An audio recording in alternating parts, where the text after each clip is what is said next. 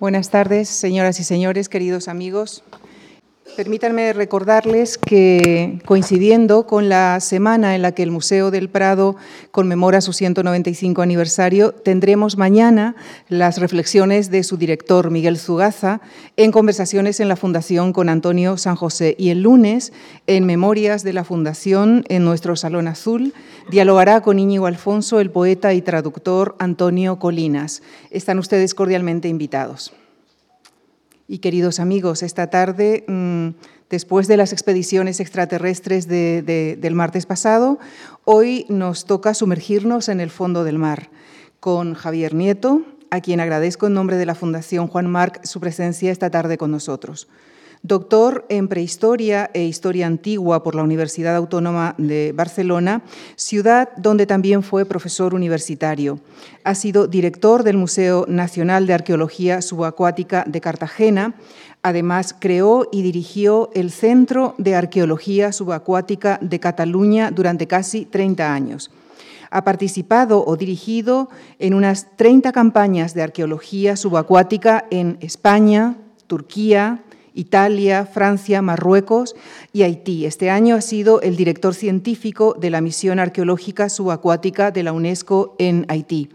Ha escrito varios libros, entre ellos, y por su relación con el tema que nos ocupa, menciono Introducción a la Arqueología Subacuática. Asimismo, ha editado recientemente Arqueología Náutica Mediterránea y ayer se publicaron las eh, actas del, del primer Congreso de Arqueología Náutica y Subacuática Española, disponible ya en la web del Ministerio de Cultura. Señoras y señores, les invito pues a sumergirnos en el mar con el doctor Javier Nieto y las expediciones arqueológicas en el fondo marino. Muchísimas gracias. Eh, buenas tardes.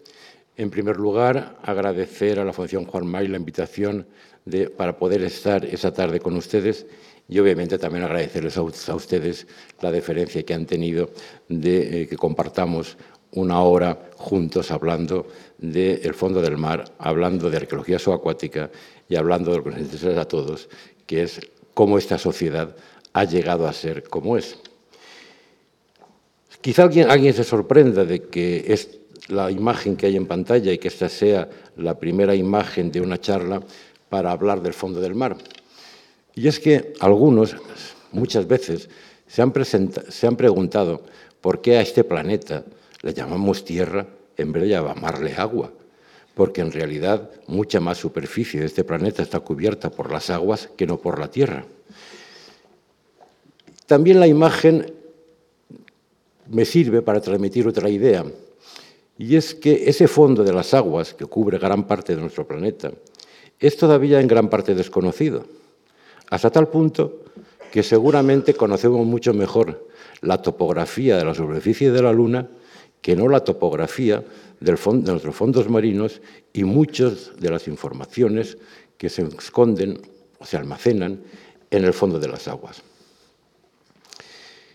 Unas aguas que, si las vemos desde una perspectiva terrícola, se nos presentan como una barrera, como aquel famoso non plus ultra, como un obstáculo para, desplazarse las personas de un lugar a otro. Esa es una visión terrícola y que no se ajusta en absoluto a la realidad. El mar fue siempre la gran vía de comunicación que permitió a los habitantes de una orilla y de la otra ponerse en contacto, realizar el comercio y con las personas y el comercio se transportaba el pensamiento, las ideas y las culturas. El mar ha sido, desde la prehistoria, el gran vehículo, perdón, el gran camino que ha permitido la transmisión de pensamientos y de culturas, pero también de materiales y de comercio, porque no podemos olvidar que, según el edicto de Praeti de Diocleciano, el edicto de los precios, una lista de precios que hizo el emperador Diocleciano durante su reinado, era más caro transportar una carga 100 kilómetros por vía terrestre que transportar esta misma carga de un extremo del Mediterráneo al otro, de Turquía a España. Esta razón económica, sin duda, influye para que el mar se utilice, el mar y los barcos se utilizaran desde antiguo como el medio de transporte habitual, en contra de esa imagen tópica de la utilización del carro. El carro se puede utilizar para pequeñas distancias y pequeñas cargas. Un carro puede transportar 800, una angaria, un carro romano, podía transportar entre 800 y 900 kilos. Eso quiere decir alrededor de 20 ánforas. Un barco romano como el de la Madrac de Jean transportaba 8.000 ánforas en un solo viaje. Imagínense ustedes lo que hubiera sido transportar 8.000 ánforas por vía, unas 400 toneladas por vía terrestre. Hubiera requerido un ejército de más de 700 carros, 1.400 bueyes y otras, otras tantas personas. Por lo tanto, el mar siempre ha tenido ventajas sobre la vía terrestre y ha sido utilizado de forma masiva. Pero el mar también ha sido una fuente de recursos. En aquellos momentos en que la, flora y la fauna del Mediterráneo era mucho más sana de lo que es en estos momentos, el mar fue la gran fuente de proteínas porque era más fácil, y sigue siendo más fácil, pescar que cazar. Pescar es tan fácil como tirar un anzuelo. Cazar hay que perseguir al animal y hay que tener un instrumento o un arma que nos permita cazarlo cuando se esconde y corre por el bosque. Pero el mar también ha sido un espacio estratégico. El mar ha sido, y sigue siendo hoy día, el lugar en donde se desarrollan batallas. Batallas que van a permitir el conquistar territorios o el mantener imperios. ¿Qué hubiera sido, pensemos por un momento, qué hubiera sido de la historia de Europa sin las flotas de Gran Bretaña, sin las flotas de Francia, sin las flotas de España, sin las flotas holandesas? ¿Qué hubiera sido de la economía europea sin todo el material que por vía naval llegaba desde las colonias de todo el orbe? Es, por lo tanto, el mar un lugar de fuerte tránsito y de gran trascendencia para el conocimiento de la evolución de la historia de la humanidad. Esta masiva utilización del mar como vía de transporte, como vía de comunicación, no está exenta de peligros. Peligros que se han materializado en naufragios a lo largo de todas las épocas. Naufragios que han ido jalonando, han ido creando una acumulación de restos arqueológicos en el fondo de las aguas. Restos arqueológicos que el hombre ha tenido siempre interés en volver a recuperar. Recuperar por su valor material, por volver a poseer aquello perdido o por su valor espiritual o simbólico. Recordemos, por ejemplo, y nos pasamos desde el mar hasta otro territorio que también es, forma parte de la colonia acuática, los cenotes mayas. La arqueología en los cenotes mayas nos permite recuperar todo aquello que una tradición cultural fue depositando en eso, en el fondo de esos, esas, esas cimas en tierra. Pero es que también en el mar se escondían cosas. Recuerdo, por ejemplo, la historia del rey de Pela, que ante el avance de las tropas de Darío el Grande, mandó tirar el tesoro de la ciudad al mar para esconderlo allí y a esperar épocas de paz para volver a recuperarlo, donde, de donde efectivamente lo sacaron cuando el peligro había pasado. Ha tenido, por lo tanto, el hombre siempre interés en conocerlo. Y les traigo esta imagen, aparte de que me resulta especialmente bella por su colorido y por su composición, porque lo que nos representa es una antigua leyenda. Es la leyenda de Alejandro Magno. Alejandro Magno, una vez que había llegado al Ganges, una vez que había llegado a Oriente y que había conquistado el espacio del mundo conocido, quiso conquistar el fondo del mar.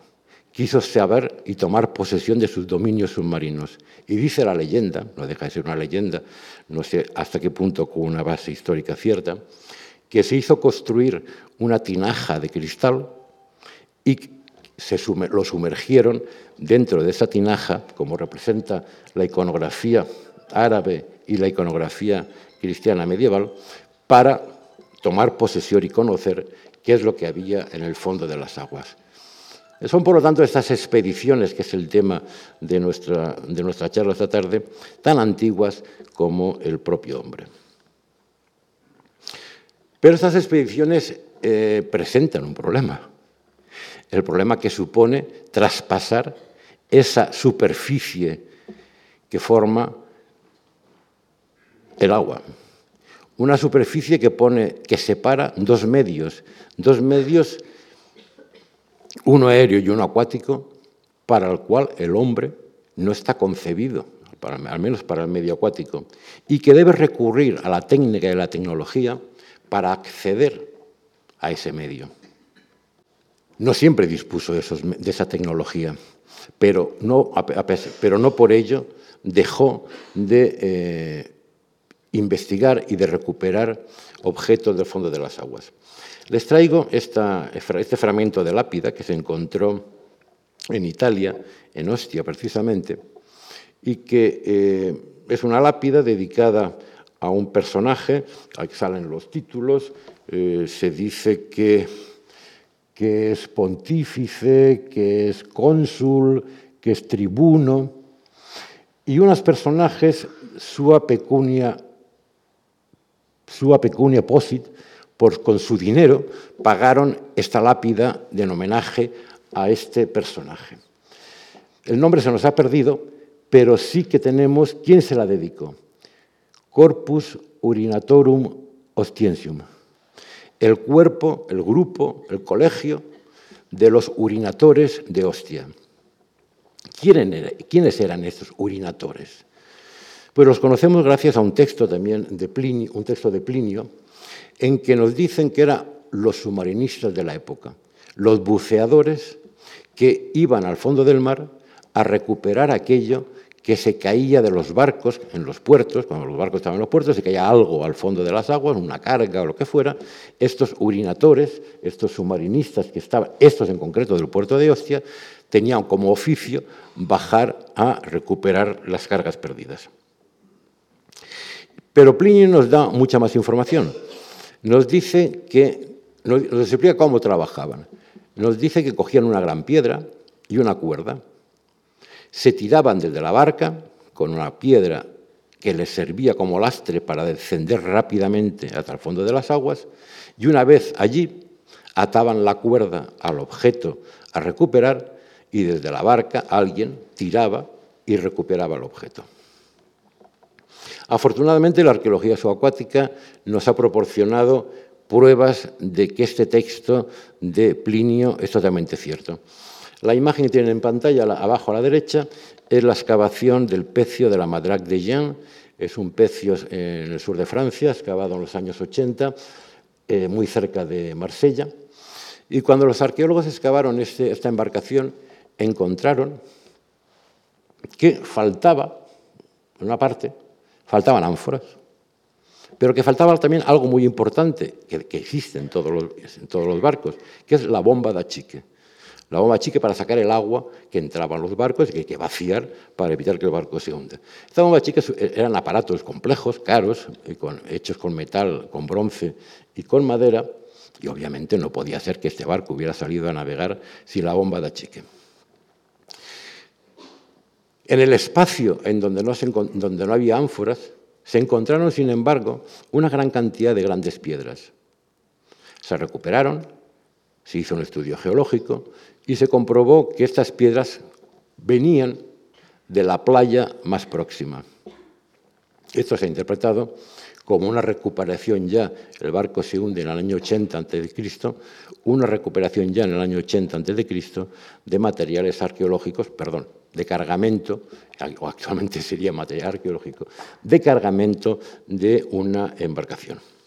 Desde aquellos urinatores hasta hoy, la evolución enorme que ha sufrido, o los cambios enormes, o los avances enormes que ha sufrido la tecnología, nos ha dotado de unos medios excepcionales para eh, llegar al estudio, a la investigación y, en su caso, recuperación de estos materiales arqueológicos subacuáticos. Desde los urinatores, el acceso al fondo del mar ha estado ligado a la evolución tecnológica. Evolución tecnológica en la que España jugó un papel eh, capital, sobre todo movido por el afán de recuperar los cargamentos de las flotas de Indias, de las flotas que venían de América con cargamentos muy valiosos y que se hundían en las costas americanas como consecuencia de las inclemencias del tiempo. El Archivo de Indias, y este es un documento del Archivo de Indias, recoge muchos de estos proyectos, muchos de estos equipos que se inventaron en los siglos XVI y XVII para poder recuperar estos cargamentos. En principio, este no pudo funcionar nunca, hoy sabemos que físicamente es imposible que funcionara, pero otros eh, sí funcionaron. Este es uno de los más habituales, lo que conocemos como la campana.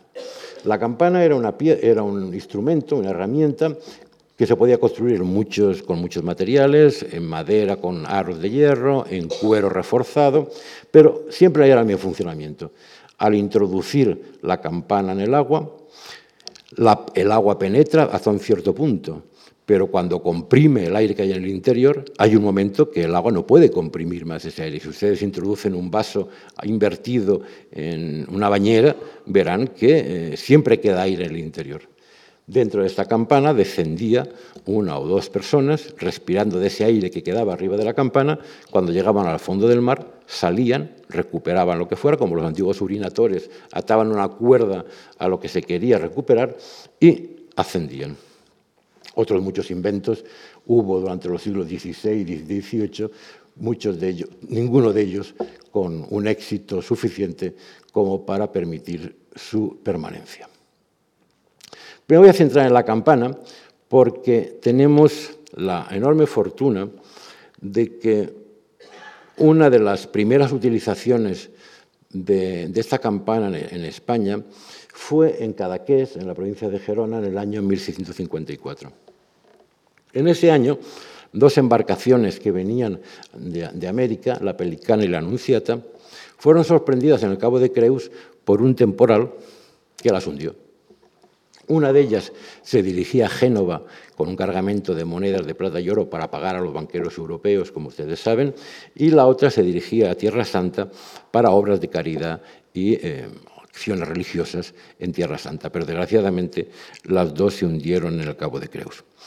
En un lugar en donde está el monasterio, no sé si conocen, y les recomiendo si no lo conocen que lo, que lo vayan a ver porque es de gran belleza, el monasterio románico de San Pere de Roda. Y saben ustedes que los monasterios tenían unos espacios, unos, un territorio eh, de dominio que iba más allá de la costa y que también comprendía el mar, porque cobraban diezmos o explotaban la pesca en la zona. Por lo tanto, los monjes de San Pedro de Roda se consideraron con derecho a recuperar monedas de estas embarcaciones hundidas. Y empezaron a hacerlo. Detrás de ellos vinieron todos los habitantes de la zona que también quisieron hacerlo. Y en aquel momento España y Francia estaban en guerra, habían también tropas francesas por la zona que también se sumaron a, la historia de recuperar en moneda esas embarcaciones. La corona envió una expedición diciendo que esas monedas eran suyas y que por lo tanto eh, prohibía la extracción que no fuera para beneficio de la corona. Hubo sus más y sus menos, los monjes entraron en cólera, los habitantes también, y acabaron, acusando a, al señor Antonio Pastor, que era el enviado del rey, de quedarse con las monedas que estaba extrayendo y no entregarlas todas a la corona. Antonio Pastor fue llamado a la corte, fue acusado de robo y se defendió escribiendo su defensa, que afortunadamente nos ha llegado hasta nuestros días. Y en esa defensa explica el novedoso método de cómo recuperaba las monedas. Por ejemplo, hay una parte, descripción de la pesca y saca de la plata con buzos mediante la invención de una campana. Esta es la reconstrucción que podemos hacer a partir del texto. Y dice, era la fábrica de la campana de madera, ceñida fuertemente con fajas de hierro. Pues nos explica claramente cómo era esa campana. Y nos dice que los buzos que iban dentro salían de la campana para bucear y recoger la plata, y conociendo que les faltaba el aliento y respiración, se volvían dentro dicha campana y allí cobraban aliento y respiraban. Es decir, lo que estamos explicando. Entraban y salían y respiraban gracias al aire.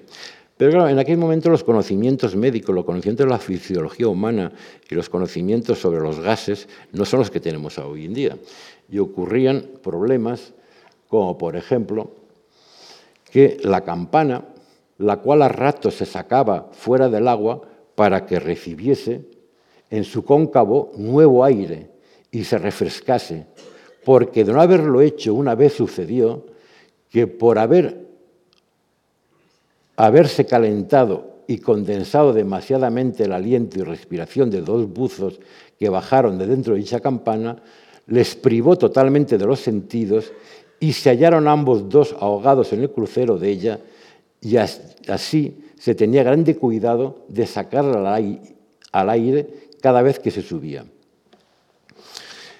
el, monóxido de carbono dentro de aquella campana acabó no ahogando, sino asfixiando aquellos buzos que estaban en el interior. Pero lo sorprendente del caso es que nos dice a qué profundidad trabajaban. Y nos dice que estaban trabajando a 32 varas. 32 varas son 26,74 metros. No es ninguna nimiedad trabajar a casi 30 metros de profundidad con estos instrumentos. Bien, pues esto es eh, lo que podríamos considerar el inicio de la recuperación o de la expedición del fondo del mar, que al final se, empezaron a solucionar gracias al invento de los buzos clásicos, que al fin y al cabo no, ni más ni menos que una pequeña campana, pero en este caso se le añade un tubo que va conectado a una bomba de aire que permite insuflar continuamente aire al fondo del mar y que por lo tanto se eviten los problemas que planteaban, las campanas. No es un invento del siglo XIX. Otro, otro, documento del Archivo de Indias, un documento de 1720, ya nos muestra un principio, el origen de la idea de estos buzos clásicos que ya tenían unas válvulas y unos fuelles que permitían insuflar aire al fondo del mar, igual que la bomba en este caso.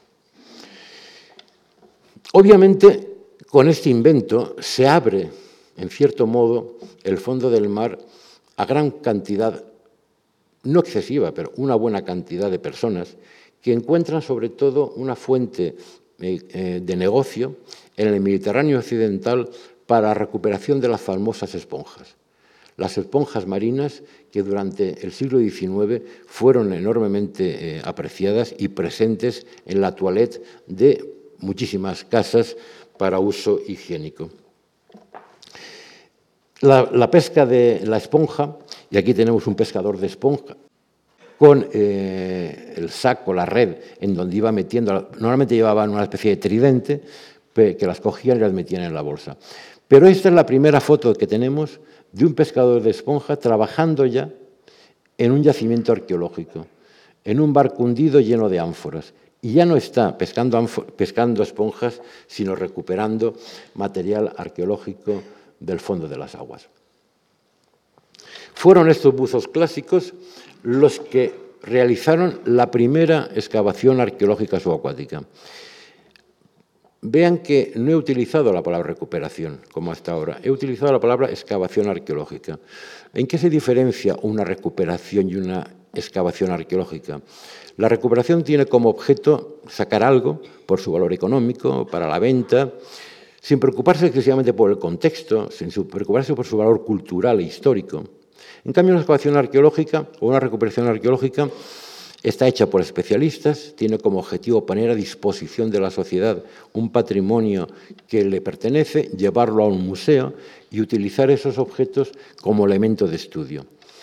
Hago esta aclaración porque a lo largo de lo que queda de charla irá saliendo continuamente este concepto de recuperación y de actuación arqueológica. Decía, por lo tanto, que la primera excavación arqueológica se realiza en el año 1900 en la isla de Antiquitera, unos pescadores griegos que estaban recuperando pescando esponjas, se encontraron con un yacimiento arqueológico, lo comunicaron al Ministerio de Cultura griego, el Ministerio de Cultura griego envió a una serie de arqueólogos y técnicos del Museo Nacional y se eh, llevó a cabo lo que podemos considerar la primera excavación arqueológica acuática. Es cierto que con una, metodología que hoy día nos parece excesivamente eh, primaria, pero se estaba comenzando. La sorpresa de esa excavación fue que lo que habían encontrado era un barco que llevaba un cargamento del cual le presentaré solamente algunas de las imágenes, porque si tienen ocasión de ir a Atenas, al Museo Nacional, verán salas llenas de material de este barco, del barco Antiquitera. Es un material excepcional, una colección de esculturas en bronce y en piedra, una colección espectacular de eh, vajillas y de objetos realmente valiosos, y que seguramente a algunos de ustedes les sonará este barco de Antiquitera gracias a este eh, instrumento, a esta máquina que se encontró y que aparece periódicamente, aparece en periódicos y en revistas, porque alguien ha interpretado qué es este juego de ruedas dentadas eh, que muchos han intentado reconstruir, pero que en realidad eh, los arqueólogos todavía hoy día no sabemos cuál era su función exacta. Tengo que decir que este barco se hunde en las costas de Antiquitera hacia el año 80 antes de nuestra era. Pero los materiales que les acabo de enseñar, muchos de ellos no son del, siglo I antes de Cristo. Alguna escultura pertenece al siglo IV, al siglo III antes de Cristo. ¿Qué hace todo este conjunto de material de, cuatro siglos de cronología? La interpretación que se le da es que eh, este, este, era un barco, que, un barco romano del siglo I antes de Cristo, que después de la conquista de Atenas por los romanos se llevaba el botín de guerra. ¿Y qué, cuál era el botín de guerra? Las grandes obras de arte, o las obras de arte que los romanos encontraron en la ciudad de Atenas cuando la conquistaron. De ahí se explicaría la diversidad cronológica entre muchas de las piezas que forman parte del cargamento de esta embarcación. Estamos en el año 1900. Pueden imaginarse ustedes, intenten situarse en aquella época del canotier y de los, de los miriñaques, cuando las revistas ilustradas de la época, en toda Europa, empezaron a presentar estas fotografías de estos objetos espectaculares y además recuperados del fondo del mar. Tuvo un éxito absoluto y, una, y la sociedad empezó a entender o empezó a ver el mar como el fondo del mar como un enorme un enorme depósito de objetos valiosos. Alguien dijo y acuñó la frase de que el Mediterráneo era el mayor museo del mundo.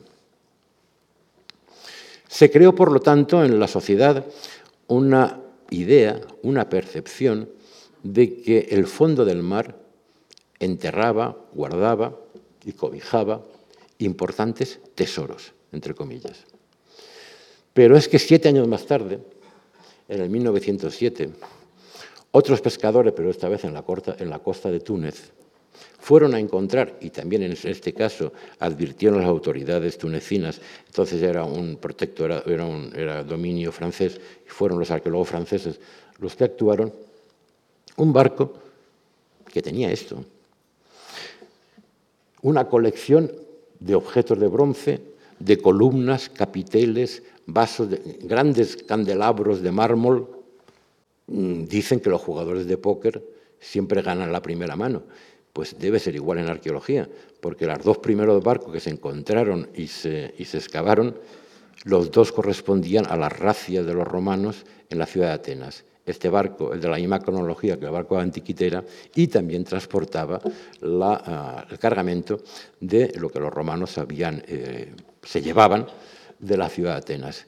¿Casualidad? Pues sí, en ocasiones en el mundo pasan casualidades y los dos primeros grandes barcos espectaculares que se, conocieron y se excavaron en el Mediterráneo, los dos contenían ese tipo de cargamentos. No es por lo tanto extraño que los medios, las revistas gráficas de la época eh, contribuyeran a crear esa imagen mítica, mitificaron en cierta manera en buena manera el potencial que eh, escondía el eh, Mediterráneo.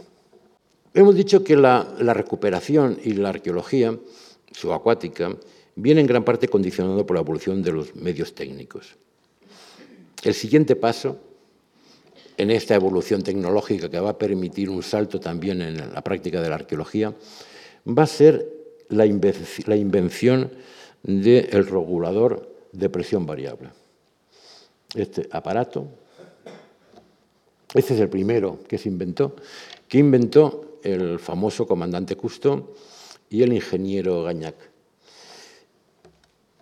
Es, como todos ustedes saben, unas botellas conteniendo aire a presión en la espalda que eh, sale por un tubo y aquí hay un regulador de presión, una válvula que permite que el submarinista pueda respirar. Fíjense en la fecha de la invención, 1943, y fíjense en el nombre del inventor, comandante. Es un invento militar. El, comandante Cousteau, en aquel momento no era comandante, estaba en la base de Toulon, la base militar francesa de Toulon, y eh, se le encargó inventar un aparato que permitiera a, los ejércitos aliados nadar por el fondo de las aguas y poner minas y hundir eh, barcos enemigos.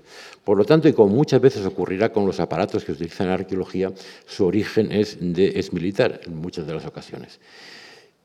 no es un invento realmente exclusivo de, Cousteau. En realidad, Cousteau lo que hace es eh, coger un, equipo de salvamento que utilizaban los mineros en el momento que eh, habían gases en las minas, llevaban la botella con un grifo y no había regulador. Lo que hacían era cada vez que querían respirar, abrían el grifo, respiraban y volvían a cerrar.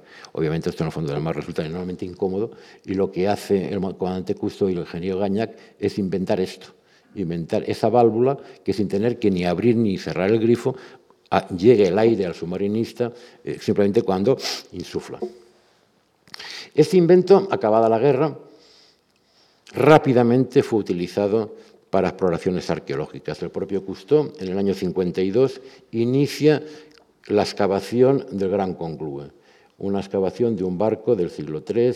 En realidad ahora sabemos que había dos, uno del siglo III y uno del siglo II, uno encima de otro, pero lo que me interesaba resaltar es que rápidamente este artilugio fue utilizado para, expediciones y para actuaciones arqueológicas eh, subacuáticas. Pero lo más importante de, la invención del regulador de Cousteau-Gagnac fue que abrió el fondo del mar a la sociedad. Gracias a ese aparato, que simplificó enormemente aquel equipo pesadísimo que habíamos visto antes con un casco metálico, con dos personas con una bomba, ahora cualquier persona se podía poner unas botellas en la espalda y echarse a inspeccionar el fondo de las aguas. Por tanto, a partir de los años 50 se produce lo que podríamos llamar la gran democratización del fondo marino. Millones de personas en todo el mundo hoy día acceden al fondo del mar, ven qué hay en el fondo del mar, y esto tiene una ventaja y un inconveniente desde el punto de vista arqueológico. Conocemos y se, declaran a las, a las autoridades competentes mucho más yacimientos arqueológicos, pero también se producen más expolios, más robos y más destrucción de este patrimonio. Y la otra ventaja de esta democratización del fondo de las aguas ha sido que ha potenciado la evolución tecnológica. Este acceso masivo de personas al fondo del mar ha hecho que la tecnología avance con gran celeridad y se ponga al servicio de las expediciones arqueológicas eh, subacuáticas. Teníamos, por lo tanto, ya los medios técnicos para acceder al fondo de las aguas. Teníamos ya algunas experiencias, como la que comentábamos antes de Cousteau, en el Gran Conglue. El siguiente paso se produjo en el año 61 en las costas turcas, en la isla de Yasiada. De la mano de un profesor de la Universidad de Pensilvania, George Bass, George Bass fue enviado por su universidad a las costas turcas para que encontrara un yacimiento en tierra para que la universidad, los alumnos de la universidad fueran a excavar. Allí se encontró con un personaje nuevamente curioso, la señora Honor Frost. una inglesa, que eh, estaba estudiando los puertos antiguos en las costas turcas, una, gran, una de las primeras arqueólogas acuáticas, y le convenció que en vez de buscar un yacimiento en tierra, que eso ya lo hacían todos, que buscara un yacimiento subacuático que le propusiera a su universidad iniciar eh, excavaciones arqueológicas en el fondo del mar. George Bass vuelve a Pensilvania, convence al decano de su facultad, coge una serie de alumnos, de arqueólogos, les enseña a hacer inmersión, y al año, eso en el año 60, y al año 61 se lo lleva a Turquía a iniciar la excavación de Yasiada. ¿Por qué marca un hito George Bass y el año 61 y Yasiada? Pues porque era la primera vez que una un arqueólogo, una persona con mentalidad arqueológica, con mentalidad académica, se plantea la excavación científica de un yacimiento. Lo habían intentado en los años 50 y 52 el profesor Lamboya, Nino Lamboya, el Nino Lamboya, y el profesor francés Fernand Benoit. Ninguno, Lamboya ni sabía nadar y Benoit eh, no, se bañaba nunca. Eh, George Bass fue el primero que enseñó a sus alumnos a bucear, él aprendió a bucear. ¿Y qué es lo remarcable de su actuación? Que creó una metodología de trabajo que garantizara que el rigor científico o que las excavaciones arqueológicas subacuáticas se realizaran exactamente con el mismo rigor científico que en aquel momento se estaban haciendo las excavaciones terrestres. Es decir, trasladó la ética profesional y trasladó la metodología de trabajo exactamente la misma al fondo de las aguas. Y aquí tenemos el resultado. Excava un barco, hace la planimetría, como se hace en el bar, como se hace en tierra, la planimetría de una, excavación arqueológica. Pero atención, otra cosa sorprendente. Cuando hace la planimetría y extrae el cargamento, ¿qué se encuentra debajo? El barco. Da un paso conceptual más, más. Entiende que un barco antiguo es la máquina más compleja que ha podido construir una sociedad hasta la llegada de la aeronáutica. Y entiende que en la construcción de un barco interviene la física, la química, las matemáticas, las líneas de agua de esa embarcación, la hidrodinámica, la fuerza del viento en las velas, y que por lo tanto, estudiando la arquitectura de un barco, nos podemos acercar al conocimiento científico del grupo humano que lo fabricó. Y yo vas a hacer otra cosa más, inventa los estudios de arquitectura naval antigua.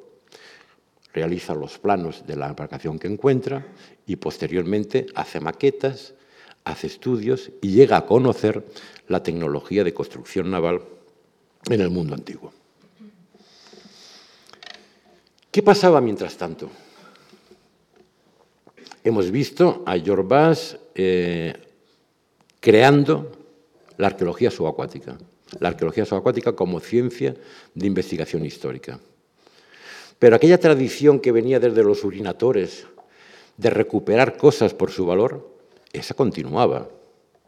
Y todavía Tintín se nos representa a los jóvenes de nuestra, de nuestra sociedad recuperando los cofres de monedas. Es, una, es otra tradición, es otra línea de expedición arqueológica la arqueología va por un lado, la recuperación de tesoros y la venta de estos materiales para aquellos que lo puedan comprar es otra línea. Una línea que tiene un exponente claro, el Mel Fisher, y que en los años 60 eh, copó las portadas de revistas de primera línea cuando encontró el cargamento de la tocha y se fotografió con todas sus cadenas y lingotes y creó la imagen mítica y romántica del buscador de tesoro. Aquel señor que ha dedicado toda su vida a buscar el barco con sus hijos, son sus hijos, que además uno de ellos se le muere en, una de estas, de estas expediciones y que al final triunfa y se hace rico, se hace millonario. Y eso va creando también la imagen esta romántica del buscador de tesoros, que además se hace su esfuerzo porque no se va a quedar con todo lo que encuentre. Esa idea romántica que eh, a pequeña escala pues la podemos encontrar cuando ustedes van de veraneo a la, Costa Brava o a, Ibiza o a las Baleares en general, pues encontrarán muchas casas con ánforas que son testimonio de recuperaciones que el pescador o el submarinista de la zona ha hecho y que acaban convirtiéndose en elementos decorativos en cualquier lugar y que tienen su manifestación más próxima cronológicamente a nosotros en el tesoro de la fragata Nuestra Señora de las Mercedes.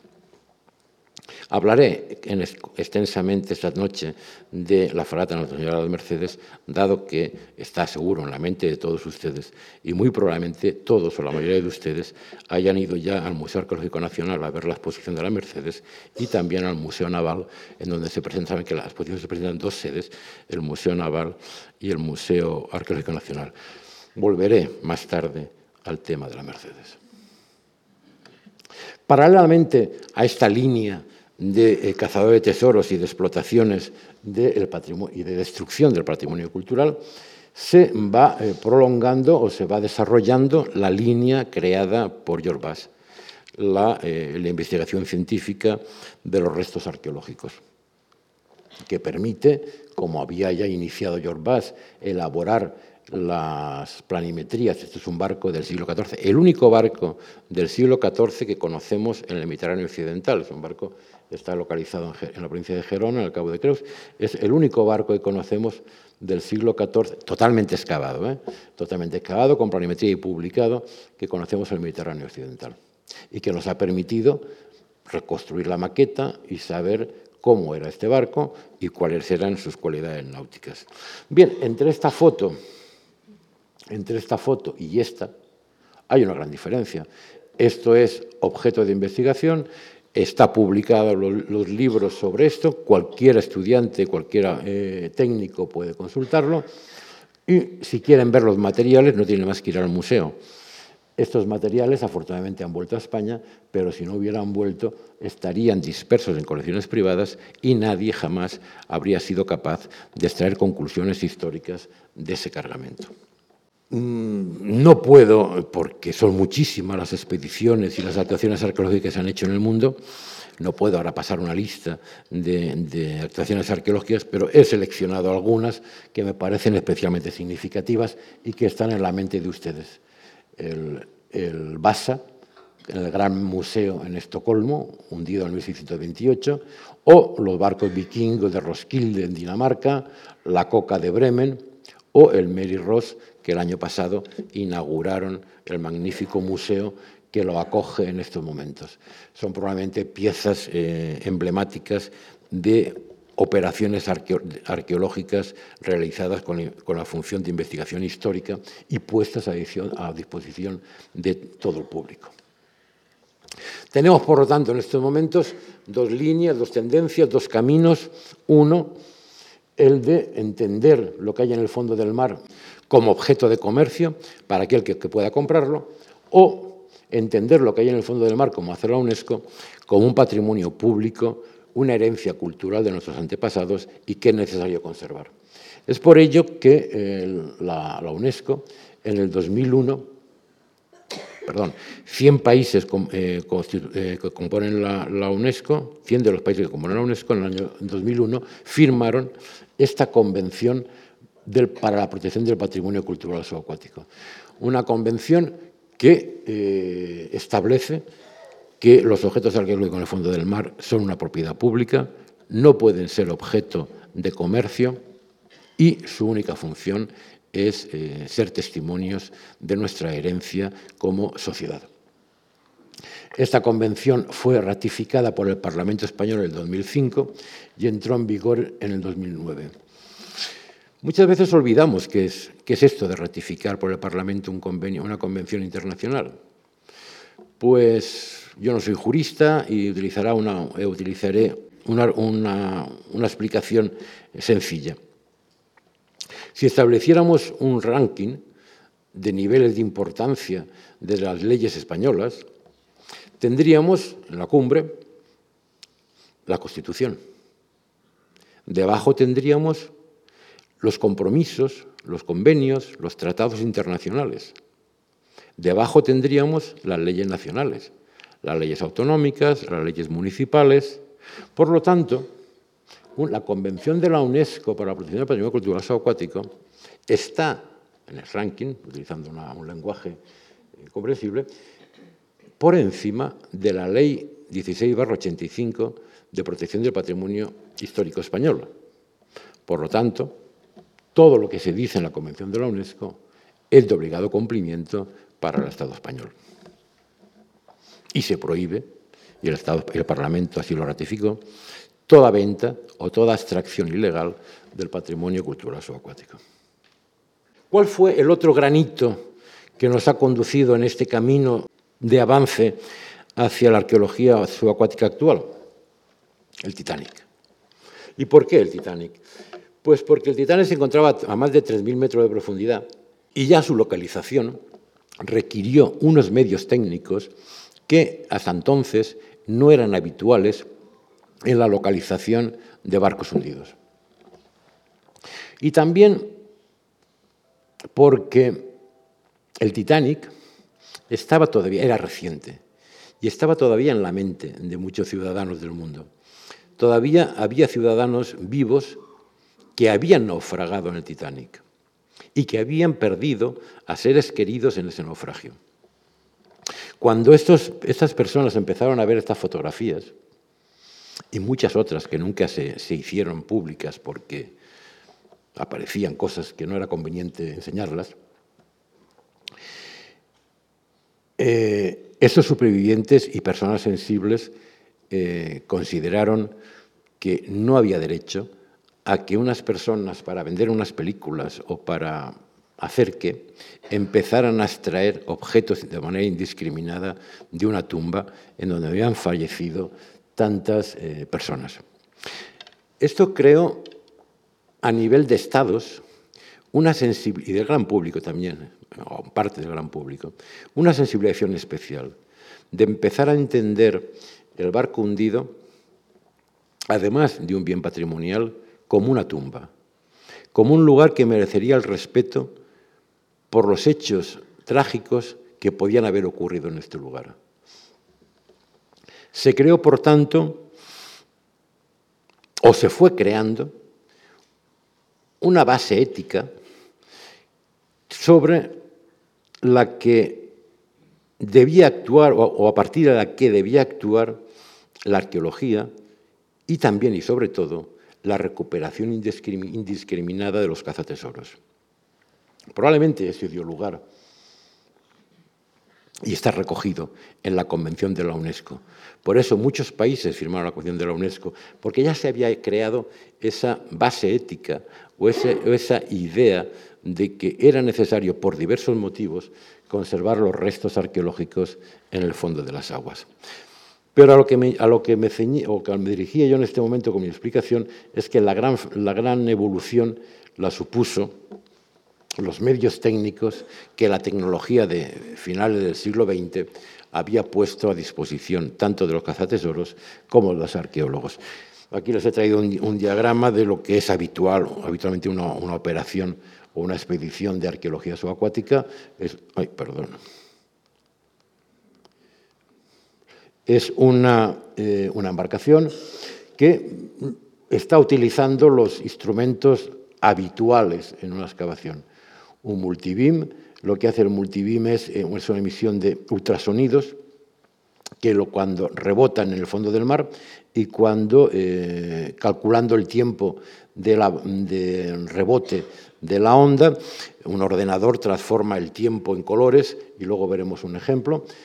Un sonar de barrido lateral que funciona también por ultrasonidos, un magnetómetro que lo que hace es medir el magnetismo del campo terrestre y por lo tanto si hay algún objeto con un magnetismo propio que altera el magnetismo del campo terrestre, el, sensor que está en, el barco, perdón, el receptor que está en el barco lo detecta.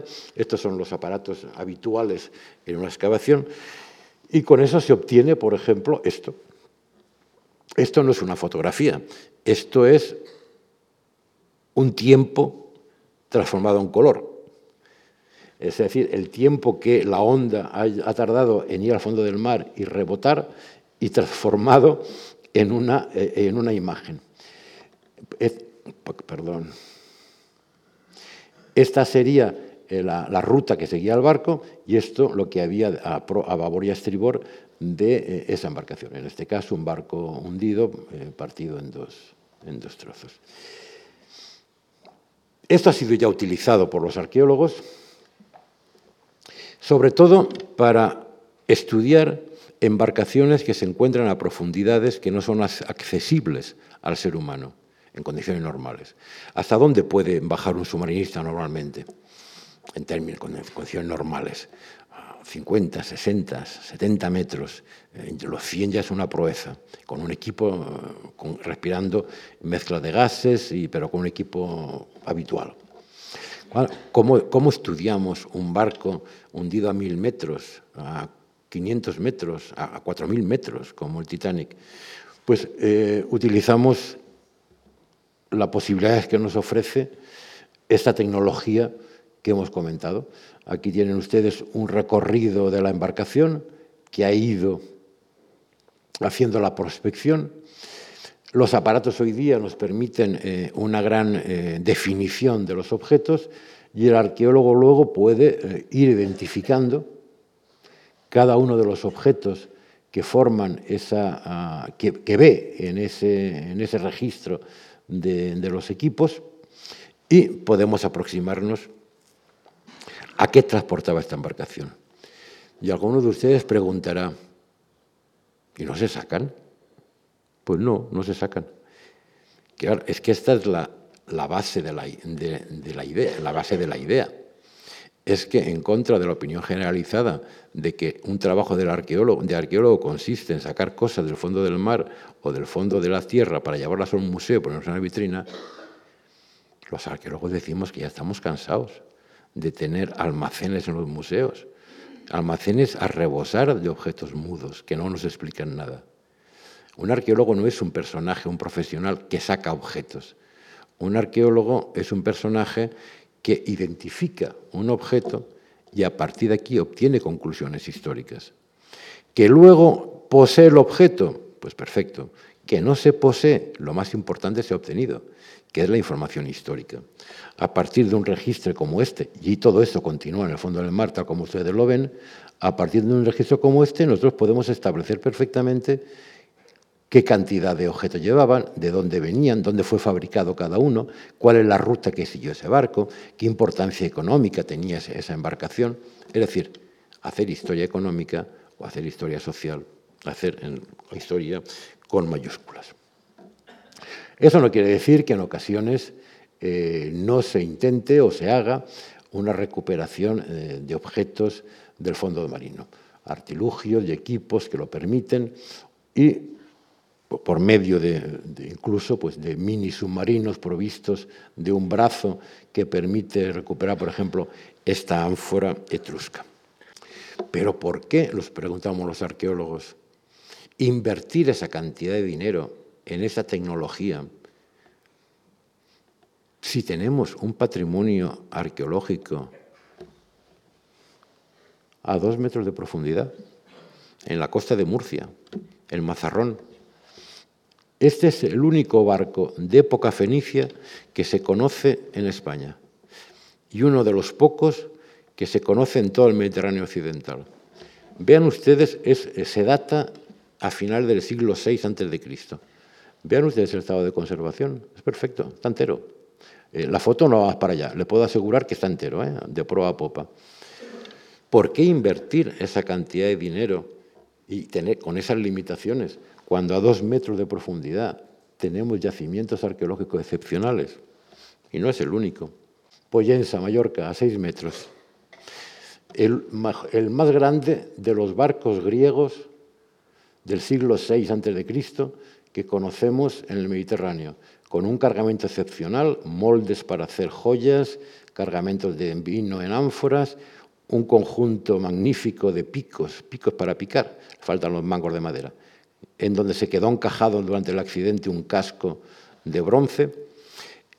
Hallazgos como estos nos han permitido conocer cómo se organizaba el comercio en época fenicia, en época griega, en las costas de la península ibérica. Eso es lo que busca el arqueólogo. No ir al fondo, a lo más fondo, a encontrar objetos del objeto por el objeto. Esto ha generado, y esto es el arqueólogo, si entendemos que no es un recuperador de cosas del fondo del mar, sino que es un profesional que se dedica a la investigación de la historia, tiene también una obligación, y sobre todo si es, funcionario de un ministerio o de una administración pública, tiene la obligación de proteger ese patrimonio que todavía está en el fondo de las aguas. Es lo que llamamos la arqueología de gestión. Un patrimonio que es enormemente frágil y que se destruye con enorme facilidad. Les traigo una, foto de Málaga, la costa de Málaga. Observen la foto. Esta era la costa de Málaga, pero un buen día, pues alguien decidió que, claro, los turistas necesitaban arena y que como necesitaban arena, había que hacer una playa. Fíjense ustedes el cambio que ha experimentado. Aquí tienen esta plaza, que es esta que está aquí. Imaginen la diferencia. Los millones de toneladas de arena que fueron sacadas de aquí, del mar, y por medio de unas tuberías conducidas para regenerar la playa aparte del desastre medioambiental de flora y fauna que esto origina, todos los yacimientos arqueológicos que probablemente había en esta zona fueron destruidos por esta trituradora y llevadas a la playa. Y cualquier resto arqueológico que hubiera existido en esta zona ha quedado enterrado bajo millones de eh, toneladas de arena. Es lo que hace la arqueología, no solamente ir a excavar, sino gestionar y proteger un patrimonio. Pero junto a esta arqueología existe lo que denomino la arqueología espectáculo o la arqueología como negocio. Voy a poner algún ejemplo de ello y voy a ir acabando porque veo que es más o menos la hora. Eh, hace unos, en el, mes de, el mes de mayo, un cazatesoros americanos, eh, Barry Clifford, eh, montó una rueda de prensa en Nueva York una gran rueda de prensa y difundió en todos los continentes que había encontrado el barco de Colón, la Santa María hundida en las costas de Haití durante el primer viaje de Colón a América. Además decía que las pruebas eran abrumadoras. La UNESCO consideró que, mm, bueno, no vamos a entrar en muchos detalles, que era simplemente, este señor buscaba su cuarto de hora de gloria. Su cuarto de hora de gloria, pero, pero que era muy peligroso, porque estaba creando a nivel internacional la imagen de que un cazatesoros iba a actuar sobre un barco tan emblemático como la Santa María de Colón. Por lo tanto, la UNESCO se vio obligada a enviar un, comisión, un, servicio técnico que afortunadamente me, me correspondió dirigir, y lo que encontramos fue, o el informe que enviamos a UNESCO, fue que aquello que para, eh, mm, para Clifford era la nave de Colón hundida el 24 de diciembre de 1492, en realidad, con las pruebas arqueológicas en la mano, era un barco que había naufragado, como muy pronto, a principios del siglo XVIII. Bueno, tienes que preguntarte, mm, aquí hay algo, ocurre algo. Bueno, pues es la arqueología espectáculo. Hay muchas personas en estos momentos que les divierte esto de la arqueología y que unos por sus diez minutos de gloria, otros por razones inconfesables, y en el caso de Clifford alguna debe haber inconfesable, pues se dedican a sacar cosas del mar, a salir en la prensa, a crear una imagen de arqueología espectáculo. Pero les dije a ustedes que volvería sobre la Mercedes porque eh, está presente, está en la prensa en estos días y están las exposiciones aquí. Y volvería sobre la Mercedes, y me, voy a alargar un poquitín, por aquella imagen que hablábamos antes, de esa imagen romántica del eh, buscador de tesoros que nos dice que va a sacar algo del fondo del mar, que lo va a poner a disposición de la sociedad, que gracias a sus equipos él lo puede hacer, pero que los arqueólogos no podemos hacerlo porque no tenemos los medios para hacerlo y se rodea de un halo romántico de aventurero. Vamos a ver dónde está este aventurero. Esta es la imagen que difundió eh, Odyssey para ah, anunciar que había encontrado un tesoro valorado en 500 millones de dólares. Vean la imagen. Si hay algún publicista en la sala, que se la mire con ojos de publicista. Es una imagen perfecta de marketing. ¿Qué vemos? Vemos un señor que tiene una moneda en la mano, es mía. A su lado una bata blanca y unos guantes, que da sensación de seriedad y de aquí un técnico que sabe lo que hace. Delante una caja a rebosar de monedas de plata brillantes y argénteas. Si yo les pregunto a ustedes ahora qué hay en las 550 cajas alrededor, dirán pues lo mismo que esa que está abierta. Ya nos han vendido, me perdonarán la expresión, nos han vendido la moto. ¿Qué es lo que pretende este señor con esta imagen?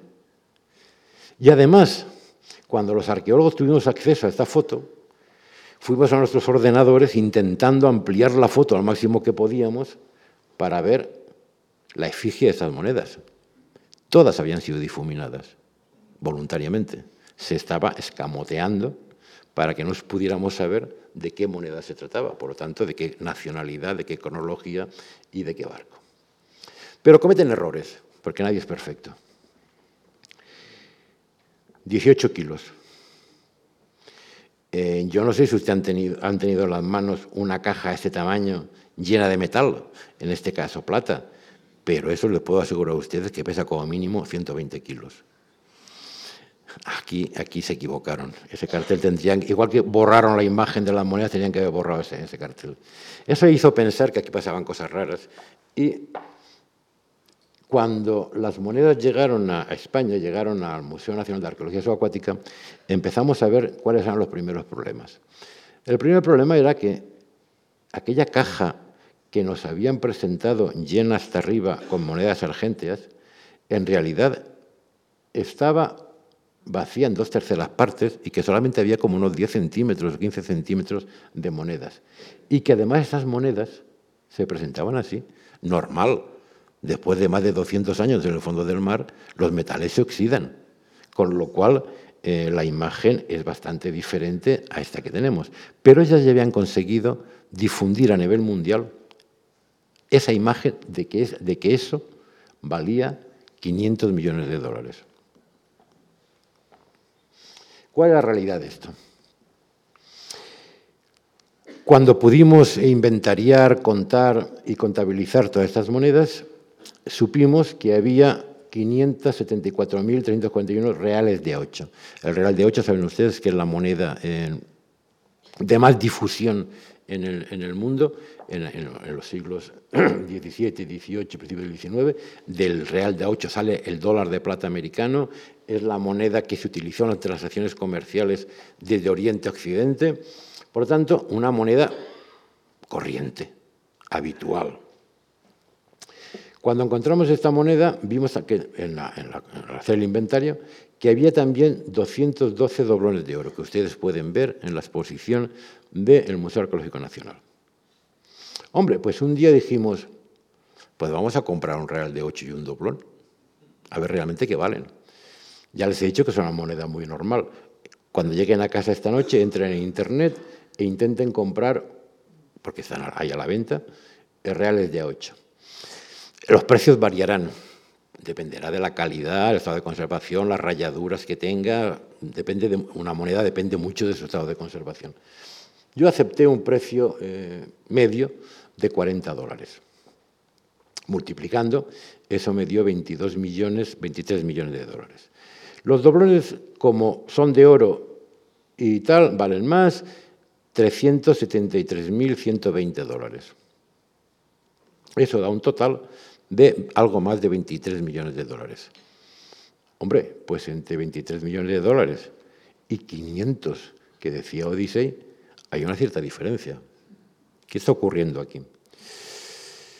Pues que a Odyssey se le olvidó decir que de esas monedas oxidadas y estropeadas, además la Mercedes, como saben ustedes, explotó como consecuencia de, la explosión de la Santa Bárbara, como consecuencia de, una bala tirada por, las fragatas inglesas, por lo cual las monedas explotaron y salieron desperdigadas y deformadas, y muchas rotas.